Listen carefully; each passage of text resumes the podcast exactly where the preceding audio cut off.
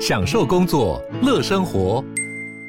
就算不在办公室，也能从容应对线上会议。HP Dragonfly 透过专业的 HP Presence 设计，内建降噪及会议快速键，搭配清晰的 Bang & Olufsen 音效，增强音讯及视讯功能。HP Dragonfly 顶级商务笔电，采用 Windows 11专业版，让您在会议中享有最佳的视觉和听觉品质。热门财经议题，即时投资快讯，焦点新闻话题，陈凤欣与您同步掌握。欢迎收听《财经起床号》。Hello，各位听众，大家早，欢迎大家来到九八新闻台《财经起床号》节目现场，我是陈凤欣。每周选书早起读书，今天为大家介绍的这一本书哦，我非常喜欢，这是天下文化出版社所出版的《不当决策》。那么，这是行为经济学大师教你避开人性偏误。在我们现场的呢是台大经济系专任副教授冯博翰冯老师，也非常欢迎 YouTube 的朋友们一起来收看直播。我们先用一句话来介绍这本书。好，这本书是从行为科学的研究出发，介绍管理决策的最新观念。它整理各种常见偏误，并且提升，并且提出能够提升组织决策品质的方法和技巧。嗯。我觉得对我来说呢，这本书虽然书名叫做《不当决策》，但事实上面它告诉你的是如何做好决策，而且它让你知道说会有不当决策，那是人性，因为是人性，你就不能够靠个人的力量去解决这一些偏误，而应该要靠组织的一个它的所有的相关的制度、文化还的修正，你才可能做出。一而再，再而三，长期的良好决策，所以我觉得这一点好实用。对，我觉得他书名叫《不当决策》，是因为，呃，作者席波尼他研究的重点就在于如何减少偏误。嗯，那什么是偏误？它是对比于我们所谓的理性决策，就是人会善用你身边所有的资讯，然后去追逐你的目标。对企业来讲，就是追求。这个利润，嗯但是如果因为一些不相干的因素，或者是情感的因素，或者是认知的因素，让你做出来的决策往这个目标偏离，那就是我们所谓的偏误。嗯，好，所以呢，企业会犯错，个人会犯错，那么怎么样子减少犯错？他其实在认定犯错的原因，跟一般人的认定真的也都不一样。哎，对，其实作者他还分去分辨什么叫错误。什么叫偏误？对，错误的话，比方说我收集数据，然后我运用统计方法，但是我观念用错了，方法用错了，它这个称之为错误。它是有一个客观的标准来决定对错。嗯，但是所谓的偏误，有些时候是心理认知层面出发的。比方说，当我们自我感觉良好，对我所掌握的资讯或我的判断过度自信的时候，我其实没有办法验证。到底是真的，我手上的资资讯足够支持我的决策，嗯，还是我这个太过自信？好，所以呢，我们他这里面的书，我觉得他是一个呃，席波尼啊。我们先来介绍一下席波尼哈。席波尼这一位作者，虽然讲说是行为经济学大师，但我们看了很多行为经济学的相关的书，理论居多，实物的面向其实相对比较少的。对。可是喜波你刚好相反，其实他在食物界的时间相当的长，他是产学两栖，所以他比较显赫的资历来自于他是麦肯锡的顾问跟资深合伙人，长期是这样。然后法国人，然后在欧洲担任很多企业的这个企业董事。所以他是充满了企业决策实务经验的人，但另外一方面，他也是学者。那任教于巴黎高等商学院，专门研究策略思维跟决策流程。嗯，那去年有一本重量级的畅销书，叫做《杂讯》。对，那其实呃，很多人都说《杂讯》是康纳曼的著作，其实是康纳曼加上 桑斯汀加上席波尼三个人共同完成。对，那所以呢？嗯，在杂讯里头，其实我就已经觉得杂讯跟快思慢想比起来哦，杂讯比快思慢想有用。哦，对对 对，从实用的角度，从实用就从理论的角度来看的话，快思慢想当然是最好的基础。但是如果就实用面来讲，杂讯就已经比快思慢想要来的实用。我觉得不当决策呢，对我来说呢，嗯，放在企业界，我觉得每一个企业都应该好好的来看一下哈，因为它的实用度就非常非常的高。这跟喜波尼因为长期协助企业有很大的关系，他呃成为企业顾问，有点教学相长，是，所以有一些企业，他如果设计了一些特殊的流程，然后让他避免进入陷阱。他就会把它记录下来，其实可以提供作为大家的参考。这就是为什么他在这本书里头，他不但可以用案例研究告诉大家，嗯，一些错误的陷阱，同时他也可以提出四十种技巧来改善决策。对，我觉得席波尼他是有一套方法论的，所以他的技巧并不只是这个经验归纳出来的条列，而是背后背后有一套完整的一个思考架构。嗯、那我觉得。从这些架构出发，大家可以根据自己的状况跟经验，再来呃因时制宜来做决定。所以康纳曼说这本书是管理决策最新观念的精彩入门，而且读起来非常有趣，因为有很多的这个企业的案例，然后包括一些很荒唐的失败案例。对，比如说秀秀有原油的飞机。好，那嗯，所以这本书当然先从不当决策开始，案例研究开始。然后到后面就会整理出真正你要去面对这个不当决策的陷阱之前，你先把你自己的公司、其组织、公司组织，甚至于包括我们个人，哈，你如果能够做到三件事情，你就可以避免不当决策。不过我们先从陷阱开始来说起好了。在这本书里面，他其实提出了九大陷阱，其实有一些陷阱我们之前。去年在节目里面也聊过，对，比方说直觉陷阱，什么时候该相信直觉，什么时候该怀疑直觉，或者是风险认知陷阱，我们人对风险的评估可能会有系统性的偏差，这造成我们该冒险的时候不敢冒险，该创新的时候裹足不前。嗯，那其中有一个我觉得还蛮有趣，今天可以聊一聊的，它称之为说故事陷阱。嗯。这个其实跟刚才凤欣提到开飞机这个探勘石油的故事有关。其实这件事情在这个过去几十年发生两次，一个一九七五年跟二零零四年，都是有一些不完全没有石油探勘背景的人就成立新创公司，号称他们发展出新的技术，开飞机在海面上飞就可以侦测到哪里有油田。嗯，那。这个法国政府一九七五年被骗一次，然后美国的像是高盛这些这些投资的单位在二零零四年又被骗一次。嗯，为什么？因为这些这些创业家或者这些骗子型的创业家，他们可以讲一个能够说服跟打动人的故事。其实不用远了，其实最近呢，在美国戏股呢，最热门的一个话题就是那个用女版贾伯斯。对对，女版贾伯斯，然后说用一滴血就可以验疾病，有没有？然后其实后来就知道说那是一个骗局。那最近他被判刑，那这个案例里头呢，其实就陷入了说故事陷阱，还有不当的类比。就第一个是他说我用一滴血我就可以验出所有的疾病，哇，他这个在戏骨真的造成爆红，很多有钱人都去投资了他。那后来证明这是一场骗局，然后被骗了。那为什么这一滴血就要验验出所有的疾病？所有的医学界都觉得不可能，但是为什么这些有钱人居然会相信？好奇耶！对，这就是说故事陷阱。对对，其实说故事陷阱的特征就是我们常常会针对个案是零星的资讯，然后就讲出一个有因果关系的故事来说服自己，然后我被说服了以后，我去做了某些决策。它其实奠基于一些更本质型的一些偏误偏误。比方说，其中一个叫做确认偏误，就有的时候我们假设我们是人事决策，然后要聘雇一个新的主管，然后我就倾向说，哎，这个人不错。那然后我在面试的时候，或者是我在看他的履历或资历的时候，就会不停的把他很不错的这些相关的资讯跟证据就会挑出来，我会特别去留意这些证据来支持我的预设。我想拼这个人，但是反而我们就漏掉了他可能会不适任的一些讯息在前面，我们可能视而不见。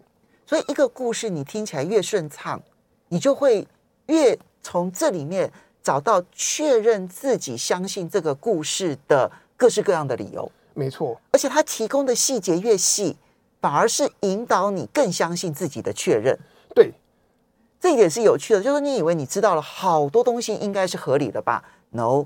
其实你反而是因此而陷入了说故事陷阱当中的一次又一次的确认偏误。对，其实从这个不管是理论还是实物的角度出发，我们应该要去找的是会否定我们的这个先入为主观念的证据，看看找不找得到。如果找不到的话，那很好，我原本想的事情，我原本要做的决策，呃，它的问题可能不多。嗯，对，这个点会让我想到，你知道算命啊，为什么会让人相信？嗯、比如说哈，我说我会看个手相。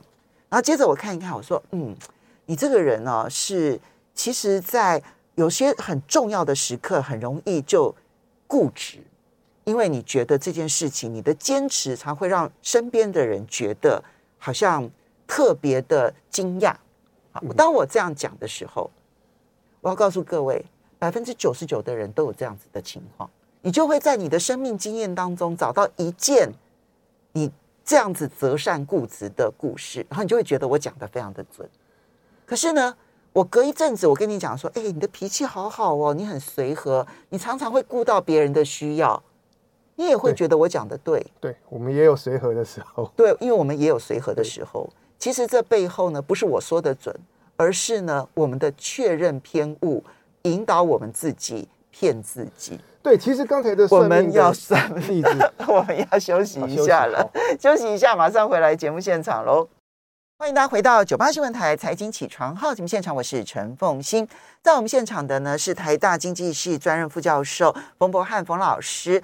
那么每周选书早起读书为大家介绍是天下文化出版社所出版的《不当决策》，也非常欢迎 YouTube 的朋友们一起来收看直播。好，所以冯老师说故事陷阱，每个人都会犯，是。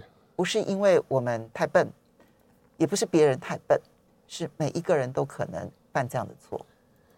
对，或者有的时候我们从自己的经验，或者是传递资讯的人，他是个名人，或者他是权威，然后我们因此就相信。对，嗯，比如说像一滴血的例子，因为这个女这位女性呢被高度吹捧，叫做女女版贾伯斯，所以她就有贾伯斯的。意外的光环在头上，让大家都相信你可以做到别人做不到的事。其实，像席波宁在书里面有提到说，他是反对我们在做决策的时候去用这种类比，说哎，我们这个计划会是会创造下一个 Netflix，或我们创造服装产业里面的 Uber，嗯之类的。因为这种类比就会给我们一种先入为主的观念，然后让我们做一些联想，然后去收集支持支持这个案子的资讯。跟特征，让我们忽略掉其他潜在的重要资讯。嗯，就变成不顾风险了。是啊，好，那嗯，当然九大陷阱没办法全谈，除了说故事陷阱之外，还有哪些陷阱是特别应该让大家知道？我觉得里面有一个叫做群体迷失陷阱，嗯，是呃蛮有趣的，因为其实，在公司里面，很多时候的决策是是一群人一起进行，比方说董事会，嗯，那他提到的这个群体迷思。的偏误或陷阱是什么样子呢？我们可以想象，在一个开会的场合，然后某一个议案提出来，某一个提案，然后我们应该支持和反对。其实有可能是反对的人，有可能支持的人是少数，这个案子是有问题的。但正好第一个人发言的时候，他说我支持，嗯，然后第二个人本来心里面觉得说，诶，我的意见有正有负，但是听到第一个人支持，我就只讲支持的意见，反对的考量我就。吞下来不说，然后第三个人想说，前两个人都支持了，我反对是不是呃不太合群或者是很奇怪？然后所以就就 pass，这样子一路下去，有可能造成多数人反对的案子，只是因为前几个人发言的人他们表达了支持的意见，结果最后他就通过了。嗯，其实这种群体迷思哦，我们非常的熟悉。我觉得席波宁给我最大的一个影响是。过去我们都觉得群体迷思呢，最重要的一件事情就是要鼓励大家勇敢说出自己的想法。是，可是席波宁告诉大家说，你这件事情如果你没有把环境设计好，你根本做不到啊。因为并不是人在开会的时候呢懦弱，他不是因为人的懦弱，其实这里面有理性的考量。比如说，老师，我我可能我是一个非常的谦虚的人。那我觉得我的看法不一定百分之百对，我可能对我自己的看法只有百分之六十的信心。那么可是前面发言，比如说三个人发言都跟我是不同意见，而他们看起来他们的信心都超过百分之八十，这时候我就理性的判断，哦，那可能是我错了，我就会把我那百分之六十的信心往下降，降到只剩下百分之二十，然后我就觉得他们三个人都这样想的话。理性判断，应该他们三个人想的是对的。应该理论上说，每个人他可能掌握了一些他自己独到的观察、看法跟资讯。那会议照理说是要把每一个人有的资讯，大家都讲出来，我们放在一起加总了以后做决策。嗯，可是刚才凤馨讲的情况就是，哎，前几个人都说。支持，然后我在发言之前，我就已经更新了我的看法。对，当我更新了我的看法之后，我所表达的意见其实是前三个人的意见加上我的的混合体。那这时候原本属于我的意见就被稀释了。嗯。那如果我的意见，我我所掌握的资讯正好是关键的，它被稀释，那我们整个会议就错失了这个宝贵的讯息。所以群体迷思对一个嗯、呃、公司也好，一个组织的决策影响非常的剧烈啊。那我们。要怎么他？所以他不是靠说啊，每一个人要勇敢发言呐、啊，努力发言呐、啊，就可以解决的。他需要机制。我们等一下会来谈这个机制，看起来是希波尼觉得可能最重要的一件事情。那还有一种陷阱，这种陷阱也是我们一般人知道，但是我们可能误以为是别人的错，而不知道其实是人性的弱点。哦，对，那个叫做利益冲突陷阱。就是呃，其实人跟人之间的合作，或者是公司聘经理人或员工，大家本来的利益就不一定一致，个人的利益不见得符合这个组织的目标。那可是有些人会觉得说，哎，有些人他的他的人品是好的，或者是我我我自己觉得说，OK，我是一个很正直的人，然后我不会因为私利，然后去影响到我的判断。可是这里有一点很有趣，就是心理学面的里面的发现，就是人常常会真心相信那些刚好跟我们利益相符的观点。这句话很重要，我们真心相信跟我们利益相符合的观点。所以我明明是没有利益回避，可是我相信自己是道德的。对，然后我我我相信我的我我的决策是出于。公正，我并不是为了徇私，所以说我给这样的建议，或是做怎么样怎么样的事情。嗯但是照这些心理学的研究，我们会真心相信那些符合我们利益的观点，所以造造成我们最后出做出来的行为，仍然看起来像是为私利。它这里面哦有一个实验呢，让我觉得好惊讶。这样，它是二零一零年的实验，它是这个实验是这样子，就嗯。这个每一个受试者，他呢会取得一笔费用，然后呢去应某一家公司的邀请，然后呢这个去评鉴他们挂出来的这些画啊，去评鉴这些画的优缺点，还有评鉴他们的价值。那这些画呢，有一部分就会被标示是这一家公司已经买下来的，剩下来的就不是这些公司的这个这个收藏品。结果呢，在这一些人呢去评鉴的过程当中，其实那不是真的说这些画都特别的好，没有。其实就平均来说，大家都差不多这样。结果呢，受试的人啊，他们要带一个脑波侦测器，然后就开始去看。先不用讲他们的结论，就发现他们在看的过程呢，就是聘用他们来评鉴的这一个人，看到这家公司收藏的画。他的那个属于美感的那个区域就被活化了，是，就他的脑神经真的相信这幅画比较美。我看到这一段的时候，我觉得好惊悚，所以他真心相信说，哦，这个这家公司收藏的画真的品质比较好。其实他只是他只是来，就是他其实是付出劳务嘛，对不对？哈，可是他都会因此而偏向这家公司。对，因为他们的实验其实有分实验组跟对照组，所以他们还会再找另外一批人是没有标。这些哪些公司收购的，哦，这样子就可以比较这两群人的这个脑波的反应跟他们的评价之间的差别。所以他不是说出来的，他是脑波就这样觉得的。是。好，所以他不是他不是道德问题，他是人性问题。对，这才是重点。对。不过这就连接到这本书的一个中心思想，就是。很多时候我们在检讨错误决策的时候，像不管我们在政治上面还是商业上面，看到做了错误的决定，那公司股价跌了或者是赔钱了，嗯、我们常常会去怪罪个人，嗯，对，这个执行长有问题，嗯，等等的，或者是成功的时候，我们就说谁谁谁是英雄，然后他之前做的事情，他提的方向愿景都对，嗯，那这本书里面他特别提到说，这个个人的偏误这件事情，其实我们检讨个人这件事情是意义不大，嗯，因为从降低偏误或消除偏误的角度出发，个人的力量很单薄，其实没有办法做到。我在看到那一段的时候，我就印象特别深刻，因为呢，我们看了那么多，就是去实验去证明人的这个思考有偏误的书籍，想的都是说啊，我懂了之后，我就开始来改正自己的偏误。对，但是希波尼呢，他就泼了一盆冷水，说做不到，你做不到的。对。那但他做不到的理由讲得很清楚。第一，你根本不知道你犯下偏误；第二呢，你就算说发现自己犯错了，那到底是哪一个偏误造成的，你也不知道。对于很多时候多种偏误会同时发生，运气好的时候他们互相抵消，然后负负得正就没有 就没有。有时候你在正确的时候做对了决策，这里面也有偏误，你也不知道。对。第三个最重要，偏误会成为我们人性的一部分啊，其实它是有用的。对。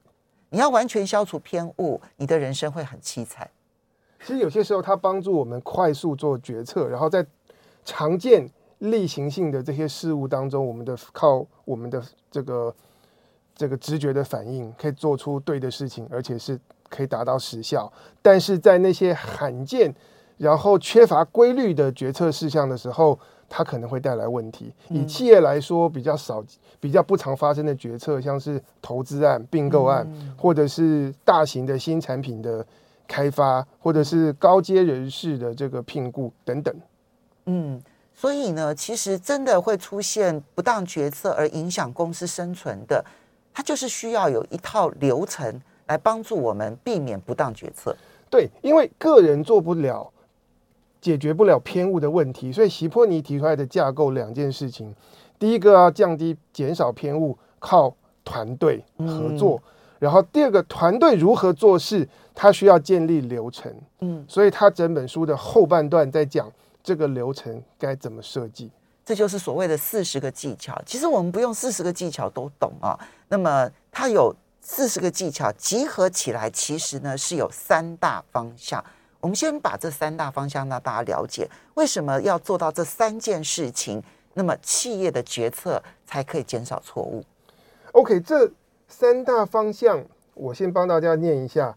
第一个是鼓励对话，嗯，就是我们做企业组织的决策的时候，要让大家能够开诚布公的交流自己的观点以及自己有的数据的这个资讯。第二个呢是要那个。包容或甚至是鼓励歧义，也就是为对话能够带来相关的原创的以事实为根据的资讯，而不是变成一言堂。要刻意的去制造不一样的声音。对，嗯。不过这个执行起来其实有一点难度。嗯。第三个呢，叫做动态，或者是建立灵活的决策动力。那我们如何促进对话、鼓励歧义，以及新的资讯进来的时候，我们要怎么样能够快速的调整？所以你看到，就包括了开会的方式，还有包括你怎么去找不同的意见，然后以及呢，如何的有一个灵活运作的流程跟文化。好，细节就在于这些四十个技巧，我们来分享一部分了。我们休息一下，马上回来节目现场。欢迎大家回到九八新闻台财经起床号节目现场，我是陈凤欣。在我们现场的是台大经济系专任副教授冯博翰冯老师。今天为大家介绍的书呢，是天下文化出版社所出版的《不当决策：行为经济学大师教你避开人性偏误》。好，那么，嗯，冯老师，这个我们刚刚提到，就是说，你真的要改善决策品质的话，重点不是个人取消偏误，因为个人是不可能取消偏误的。那重点是一个组织、一个公司、一个团体，你应该要建立三件事情要做到。第一件事情叫做鼓励对话，听起来很容易，对不对？好，但他要做的是做到什么样的状况？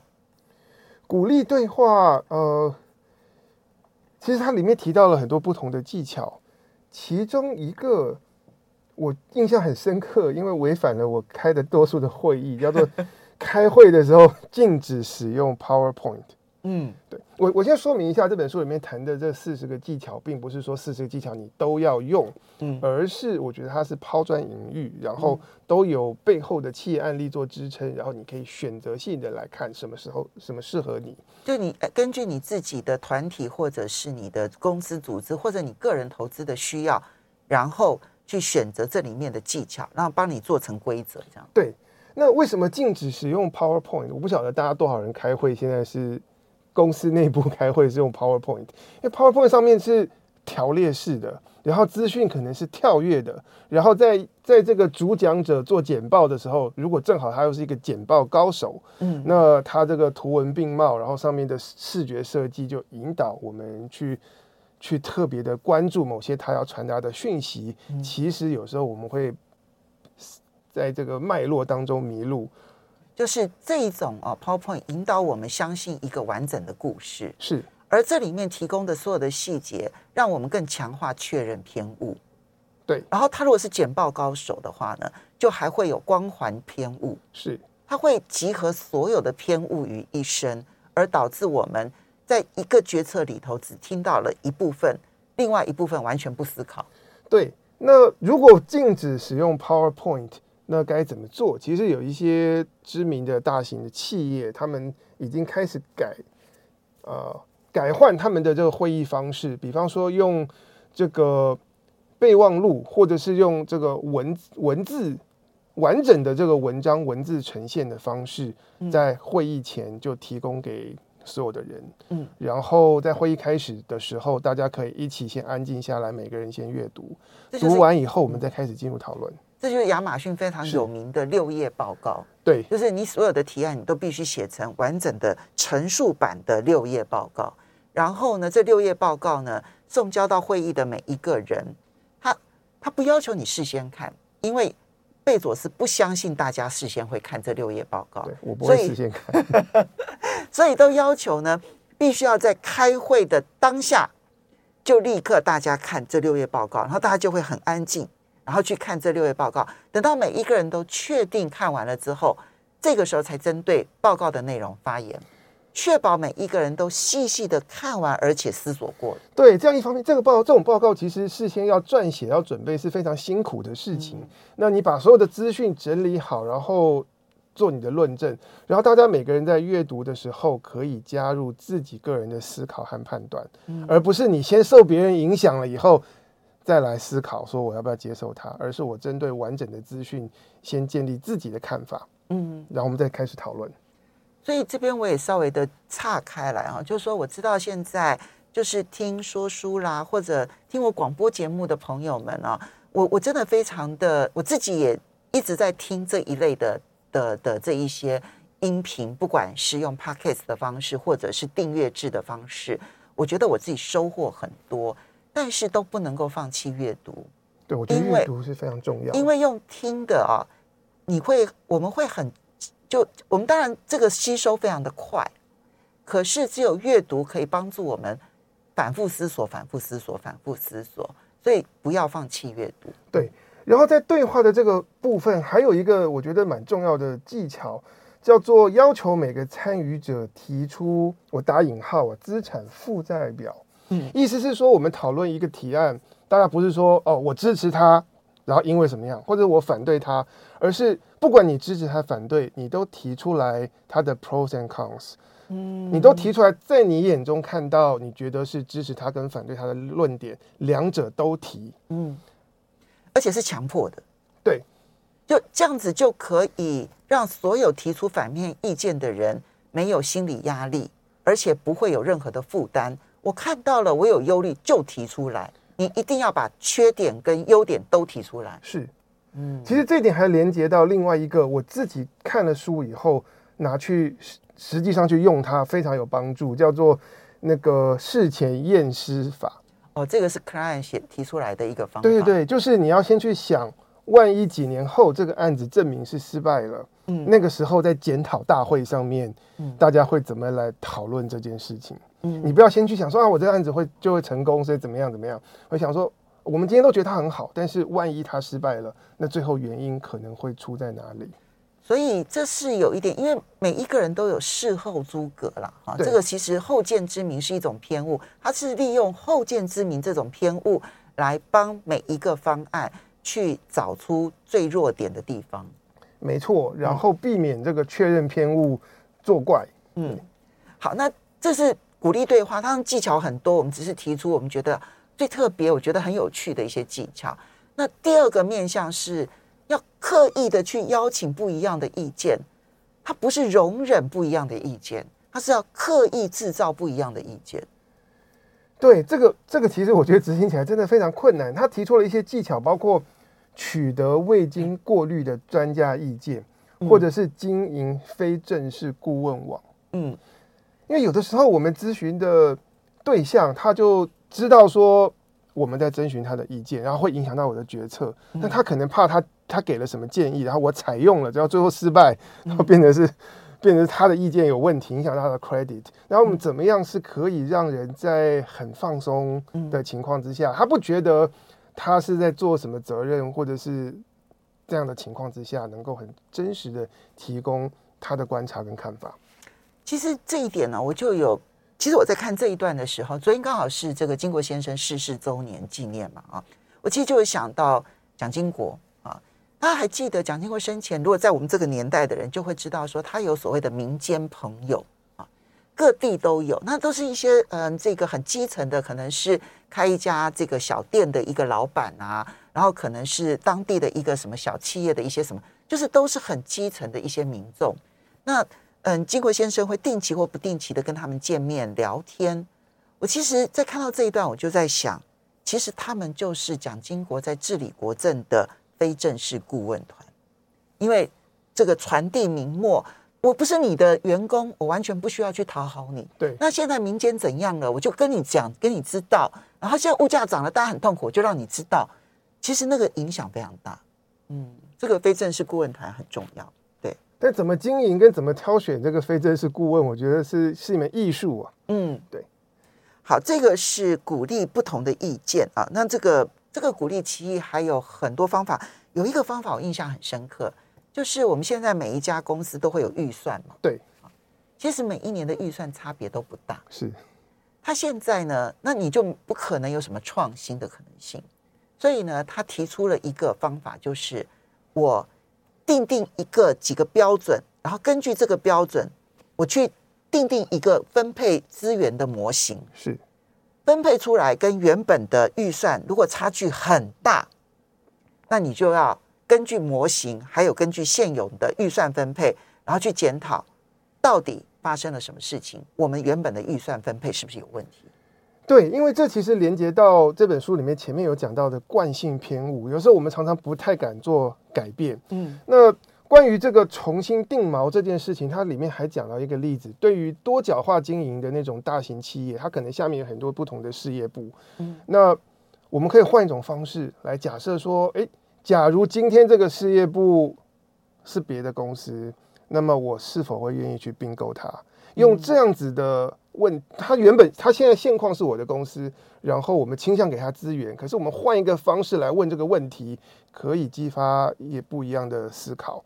或者比如说你投资股票啊，然后你先不要去想你拥有哪一些股票，你先问我在这种情况之下，我愿不愿意投资我原本的股票？对，如果你不愿意，那就表示那个投资可能并不恰当。我们、哦、这个这个观念用在投资，我觉得就超级有用，很大。对，最后一项呢是要促进灵活的决策动力，但是我们的节目时间已经到了，没有办法好好的谈促进灵活的决策动力。总体来说，冯老师，你希望大家读了这本书有什么收获？我觉得读了这本书去实践它，嗯，对，你找一两件事情来实践，对，光一两件，其实我觉得收获都会变得非常的大。希望对大家有帮助。不当决策，谢谢大家。